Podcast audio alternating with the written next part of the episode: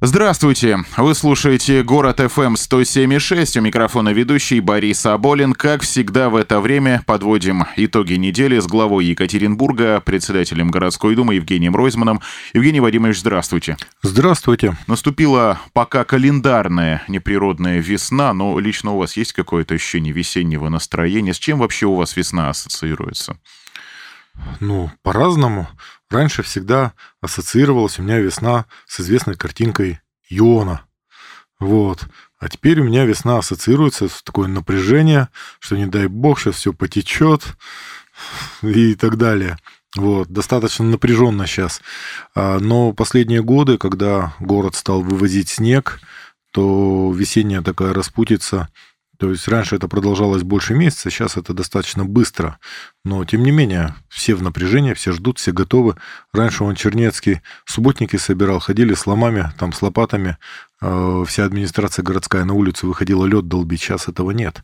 То есть сейчас э, другие технологии, появились возможности снег вывозить. Но, тем не менее, все ждем. Как оцените деятельность служб благоустройства на этой неделе? Потому что снегопад был достаточно мощный, чуть ли не 80% месячной нормы осадков выпало но на самом деле все вовремя, все хорошо. Я хотел подсказать некоторые вещи жителям города.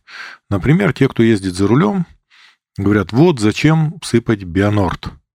От бионорда грязь. Объясняю. От бионорда грязи нет. В бионорде грязи не содержится. А грязь это может быть только то, что вот на дороге, то, что мы не моем дороги на протяжении полугода. Мы не можем их мыть. Это первое. Второе. А когда идут снегопады, и температура а, ниже минус 10, то снег моментально укатывается, потому что его убирать невозможно во время снегопада, потому что идет поток машин, это город просто встанет, если его начать одновременно убирать. Поэтому убирают уже по ночам. До этого времени весь снег укатанный. Появляется глянец. И этот глянец не берет ничего. Этот глянец не берет даже лопата бульдозера. Поэтому начинают подсыпать бионордом. Когда подсыпают бионордом, снег разрыхляется, и его можно легче убрать. А если допустить какие-то просчеты, то можно так насыпать, что оно просто все потечет. Но при температуре минус 20 бионорд не работает. Вот он начинает работать только сейчас. Но всего прошло три дня с начала снегопадов, и уже колеи появились в городе. А те, кто за рулем давно, помнят, что раньше колеи появлялись к концу ноября, и весь год ездили по колеям и запускали грейдеры даже по Ленина. Запускали грейдеры, иногда бульдозеры, чтобы просто раздавить вот этот вот накат, глянец. Потому что регламент сейчас такой, что улицы должны быть расчищены до голого асфальта, проезжая часть. Это такой регламент, и ему все обязаны следовать. Мало того, э, раньше столько народу зимой за рулем не ездили. Не было условий. Во-первых, заднеприводные машины. Во-вторых, колеи всю зиму. Я уже говорил, и комки, и колеи ездить было просто невозможно. И большинство людей машины на зиму ставили в гаражи. Вот. Сейчас ездят все. Но по снегу ездить разучились. Большинство водителей не готовы к езде по снегу. Очень много машин появилось в последнее время, еще не научились ездить. И опыта этого нет, и привыкли ездить по расчищенному асфальту. Поэтому асфальт чистится. Поэтому, когда вы видите, когда вы видите, что посыпают улицы бионордом, вы должны понимать, это делают для того, чтобы суметь расчистить снег до асфальта. Так за что же его так не любят-то? Ведь выясняется, что он пользу приносит, а его ругают. Ну, это очень поверхностное такое. Ну, вот увидели, что растаяло, начинают ругаться. Но если это не сделать, то убрать будет невозможно. Задача же убрать. Поэтому, ну, такое необходимое зло. Пока еще никто лучше ничего не придумал. А больше на него кто жалуется, водители или пешеходы? Водители. А пешеходам что жаловаться? Его на а, Бионор цеплют только на проезжую часть на тротуары бионорд не сыплют. На тротуары сыплют э, мелкофракционный щебень. Вот. Но когда говорят, вот там тротуары снегом завалено, друзья, это зима. И такого количества дворников просто в природе не существует, чтобы отловить каждую снежинку. Вот, поэтому, ну, зима, потихонечку это все придет в порядок, и ближе к таянию, я думаю, что большая часть снега уже будет вывезена. Автомобили екатеринбургцев мешают уборочной технике даже когда они не двигаются, когда они припаркованы, и вычисти снег оттуда невозможно. Уж сколько раз об этом говорили, и мы в наших выпусках новостей. Не ставьте свои личные транспортные средства в парковочные карманы. Все равно ставят или уже меньше?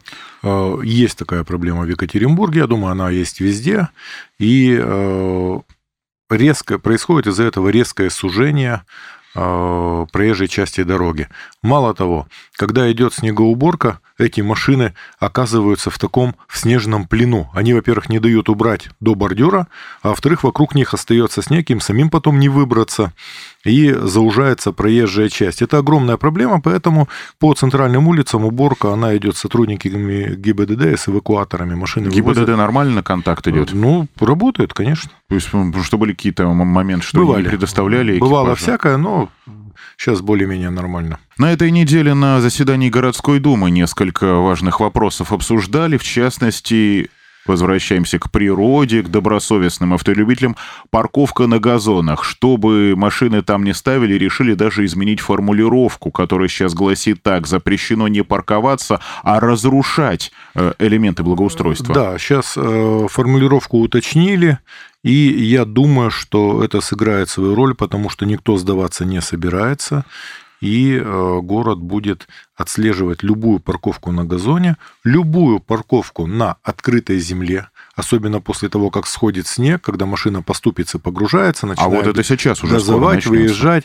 А, вообще это на самом деле это всегда переходный период из зимы. А, зимой газонов становится незаметно. Ну, не видно. Завалило снегом, укатали, привыкли ставить в какое-то место, продолжают ставить, ставить, ставить, потихонечку теплеет, теплеет, и в последний момент ставят уже в размешанную, в грязную землю. Во-первых, ее вывозят, во-вторых, портят газоны.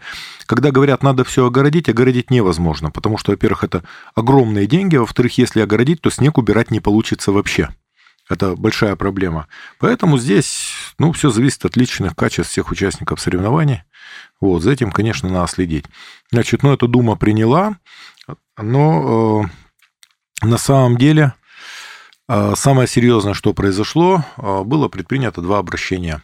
Одно э, председателю правительства Российской Федерации Медведеву, а второе на имя губернатора. Два обращения. Обращение от городской думы Екатеринбурга. В чем заключается проблема основная? Была принята государственная программа а, создание новых учебных мест. Это мест, уже на второй вопрос. Да, перешли. в образовательных, а, в образовательных организациях а, субъектов федерации. Так звучит программа, название программы. Под эту программу было выделено 25 миллиардов рублей. Ну и в эту программу мы не попали. 25 миллиардов – это копейки, потому что на заседании выяснилось, что для Екатеринбурга, у которого каждый год прибывает по 20 тысяч детей, и слава богу, таких городов в России совсем немножко, совсем чуть-чуть, их всего несколько таких городов, где э, идет естественный прирост населения за счет рождаемости, причем рождают свои, рожают свои. Вот. Э, а, 20 тысяч в год прибавляется. На эти 20 тысяч в год, представляете, что такое 20 тысяч в год э, прибавления? То есть это надо каждый год строить, строить, строить школы.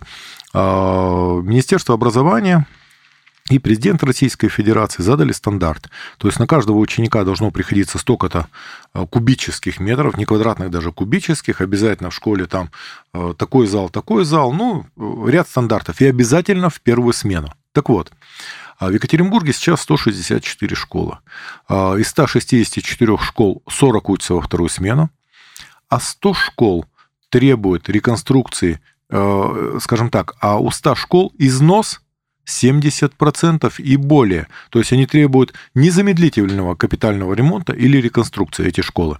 Мало того, у нас есть школы, где в параллели по 15 классов. То есть, представляете, первый класс R, допустим. Проблема очень серьезная. Так вот, Екатеринбургу, чтобы соответствовать стандартам, чтобы по программе э, создания э, школьных мест Екатеринбургу надо 96 миллиардов рублей до 2025 года. Но ну, на реконструкцию, на строительство новых школ. При этом надо понимать, что это три бюджета Екатеринбурга, что таких денег в природе нет вообще, нет и не предвидится, их совершенно точно не будет. То есть эта программа, по сути, на старте невыполнима. Ну и Екатеринбург из этой ситуации может выходить только одним способом. Если федерация, если субъект не будут отнимать у города деньги, и у города появится возможность ну, изыскивать доходы и на эти деньги тратить, и эти деньги тратить так, как мы считаем нужным. Ну, например, Допустим, а, здесь процент возврата НДФЛ, налог на доходы физических лиц, то, что нам остается из заработанных нами денег, это 16%. Это самый маленький, низкий, самый низкий процент э, НДФЛ в Российской Федерации. Ну, допустим, у того же Новосибирска 30%. Допустим, 30%, вот эти 14% разницы, ну, каждый процент это где-то 4,5 миллиарда. То есть нам бы этих денег хватило, мы бы строили школы сами, и ни у кого бы ничего не просили. Просто если бы была иная финансовая политика. А другие города обращаются с аналогичными просьбами? Мы сейчас попробуем сделать следующее. Я подготовлю обращение от себя, то есть очень четко распишу проблемы, с которыми сталкиваются города. Свяжусь со многими, ну, там, с мэрами городов. Я думаю, что мы сделаем обращение на имя Медведева, обращение на имя Голодец, а, обращение на Государственную Думу, в администрацию президента, потому что для нас эта ситуация очень серьезная. И я считаю, что образование – это одна из ключевых позиций, и только давая детям достойное образование, мы можем как-то э, уметь конкурировать э, ну, в окружающем мире. Это общая позиция и Думы, и администрации городской. Ну, в этот раз администрация э, вместе с Думой готовила это письмо. Это консолидированная позиция, и правильно, что она идет именно подана именно как консолидированная позиция городской думы, но я от себя еще отдельно сделаю, потому что ну, это то, за что стоит побороться. Ответа сколько придется ждать? Месяц? В течение месяца. В течение месяца. Если позволите, все-таки вернемся к парковке на газонах, потому что отменил областной суд этот закон, и здесь, естественно, механизм было два. Либо обращаться в более высокие суды и инстанции, либо менять формулировки. Возможен, конечно, еще третий вариант, объединяющий их оба. Но как сейчас-то механизм действует? Вы говорите, будем следить, будем контролировать. Хорошо, увидели припаркованную на газоне машину, как дальше действовать? Э, на самом деле сразу же можно фиксировать, обращаться к квартальному или обращаться к участковому. Вот две инстанции, которые могут выносить э, это нарушение на административную комиссию, на рассмотрение административной комиссии, и, конечно, будут ужесточены штрафы. Весна — это так или иначе предстоящее мероприятие по очистке города уже в рамках и месячника чистоты, и противопаводковой, так или иначе, как здесь оцените? Готовность, понятно, что сейчас снег, но он ведь снег растает, и тогда, как поется в песне. Смотрите, на самом деле а, ну, это совершенно русская старая традиция. Все эти субботники, которые там после революции э, культивировали субботники, там э, преодоление разрухи и так далее. На самом деле это все это очень старая русская традиция, когда после зимы приводят в порядок там свой дом, свой двор, свою деревню, это, ну, нормально совершенно. И мы здесь не исключение, когда будет сходить снег, посмотрим, что сделать важнее. И, конечно, поучаствуем.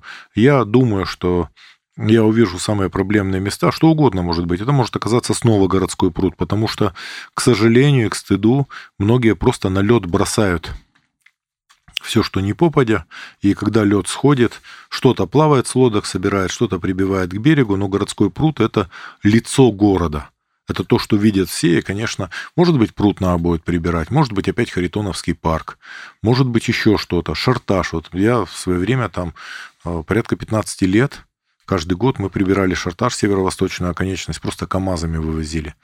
Причем винить некого, это, это не, не, инопланетяне, не инопланетяне, не американцы, не либералы. То есть это, ну, сами все себе загадили, и винить некого, конечно, надо убирать. Шартажский-то лесопарк, там какие-то изменения ждут, там вроде и видеонаблюдение установят, и входные группы оборудуют. А мне немножко не нравится одна вещь. Это всегда была такая общегородская собственность. А, я не знаю, как это будет. Я полагаю, что это коммерческий проект. Вот. И пока непонятно, как это будет выглядеть. А те сейчас э, наши слушатели, которые не знают ситуацию, я скажу, у нас есть очень большая проблема. У нас э, лесопарки, леса на территории города нам не принадлежат. И водоемы, кстати. И тоже. водоемы тоже. Они нам не принадлежат. То есть у города нет на это ни денег, ни полномочий этим заниматься. Единственное, нас обязывает тушить пожары. То есть что тоже, в общем-то, входит, входит в противоречие с бюджетным а, кодексом, потому что мы можем тратить деньги города только на то, что принадлежит городу. Это такое очень жесткое правило. То есть, если загорится не принадлежащий городу лесопарк, то тушить там обязан тушить возгорание город, муниципалитет. Да. Ну, конечно.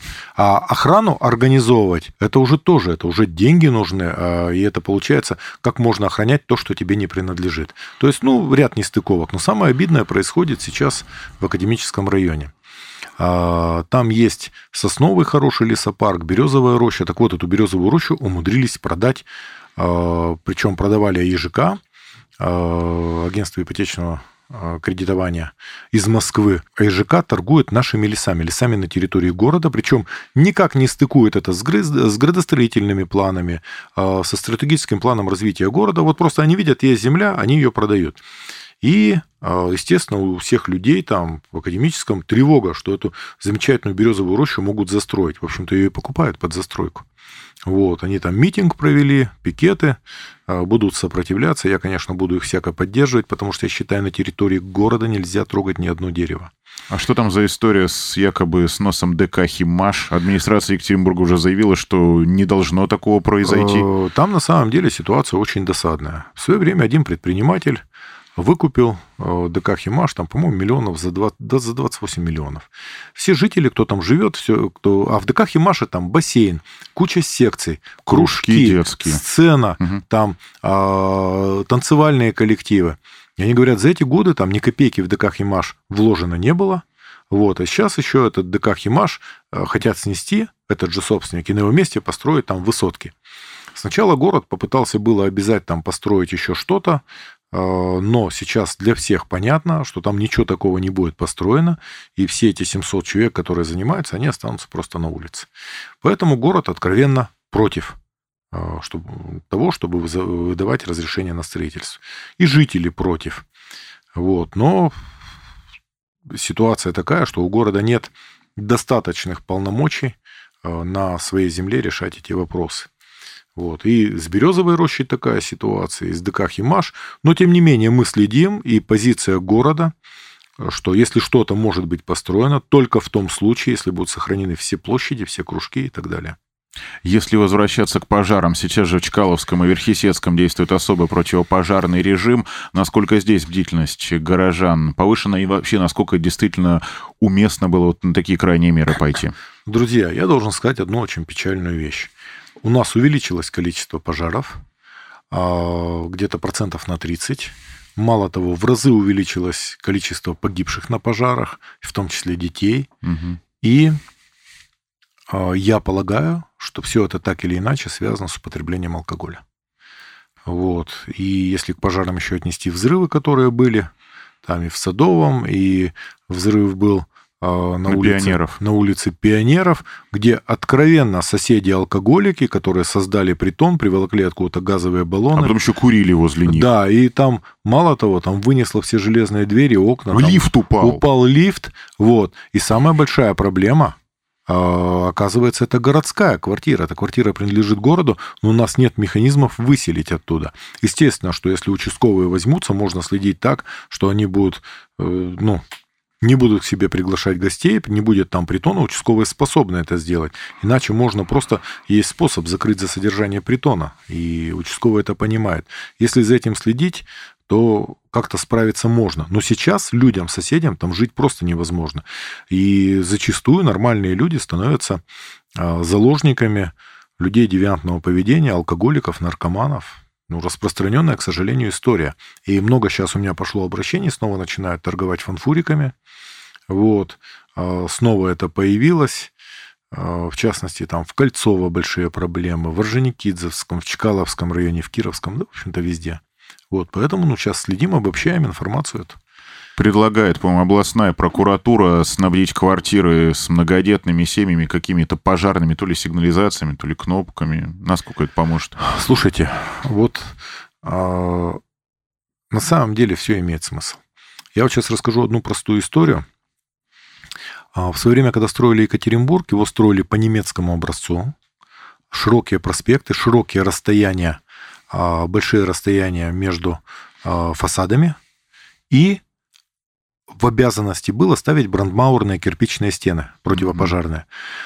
То есть сопротивлялись, там, голосили, потому что это ну, дополнительные затраты, усложнения. Но за всю свою историю Екатеринбург ни разу не стал жертвой пожара.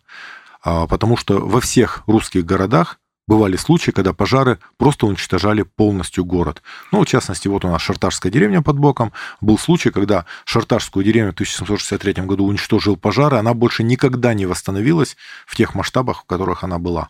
Вот.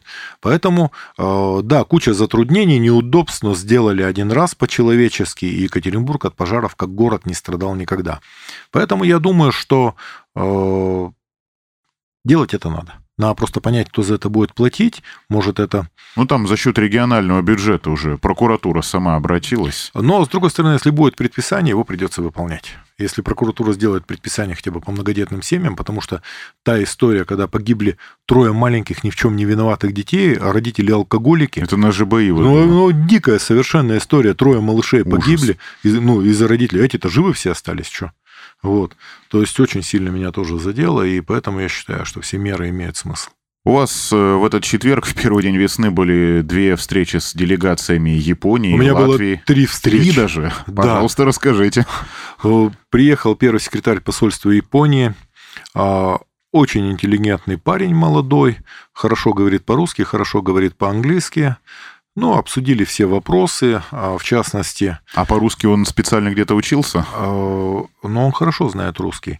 Они э, говорят, один из жителей Екатеринбурга удостоился ордена от императора Японии за установление отношений и продвижение японской культуры и дружбы между народами. Я говорю, что Марина Голомидова? Они говорят, да. Если кто-то слышит сейчас, кто Марину знает, передавайте ей всяческий привет, потому что Марина молодец. Марина много-много лет занимается японской культуры, она специалист по японскому театру Кабуки, и она стала самостоятельно учить японский язык, собрала группу, начала возить в Японию и очень-очень много делает для установления русско-японской дружбы. Дзюдоистка Наталья Голомидова не родственница вот. случайно? А надо узнать, кстати, у Марины. Тоже вот. интересный момент, да. А, и очень интересный момент. А, у японцев есть одно качество, когда японцам демонстрируют искреннюю дружбу, искреннее расположение, то они отвечают вдвойне. То есть это вот их такое качество по всему миру знают. Вот. И э, у нас на уровне людей возникают добрые, теплые такие э, дружеские отношения именно на уровне жителей. Ну и со своей стороны я предложил, сказал, что было бы востребовано, если бы Япония сделала в Екатеринбурге генконсульство, потому что Екатеринбург третий город страны на подъеме, город очень мощный. Ну, что они тоже отмечают, у нас же есть и студенты, и появился и студенческий обмен, и обмен делегациями, постоянное участие в Винопроме, японская делегация очень успешная. Вот. Ну и второе, я пригласил посольство Японии, а, сегодня направлю все письма официально, принять участие в марафоне Европа-Азия, который состоится 5 августа. Ну, в Японии много марафонцев, токийский марафон считается одним из самых лучших в мире, один из самых быстрых. Ну, он давно уже Плюс еще у них Мураками, культовый писатель. Вот, ну, его немножечко уже как-то подзабывать э, стали. Да не, ну, не, Мураками... Лет 15 назад была мания, это да, это я не, помню. Во-первых, есть два Мураками. А есть... еще Рю есть. Да, да, да мы да. говорим про того Мураками, который бегает. Но я еще посла Японии поздравил, потому что... Э, не посла, а первого секретаря, потому что э, Исигура стал Нобелевским лауреатом это очень мощный писатель, и в этом присуждении Нобелевской премии японскому писателю ноль политики. Он просто вот мощностью и человеколюбием вот так взял, и писательским мастерством. Это хорошая история. Всем приятно иметь своего Нобелевского лауреата, особенно по литературе. Ну и вот. В общем, мы обо всем договорились. А, они у нас в футбол здесь будут играть с Сенегалом, mm, то есть да, да, их много приедет, напрямую, напрямую вся делегация будет замкнута на Сергея Геннадьевича Тушина. Вот, в общем, обо всем поговорили. Французы приедут еще Нет, на много футбол. Кто.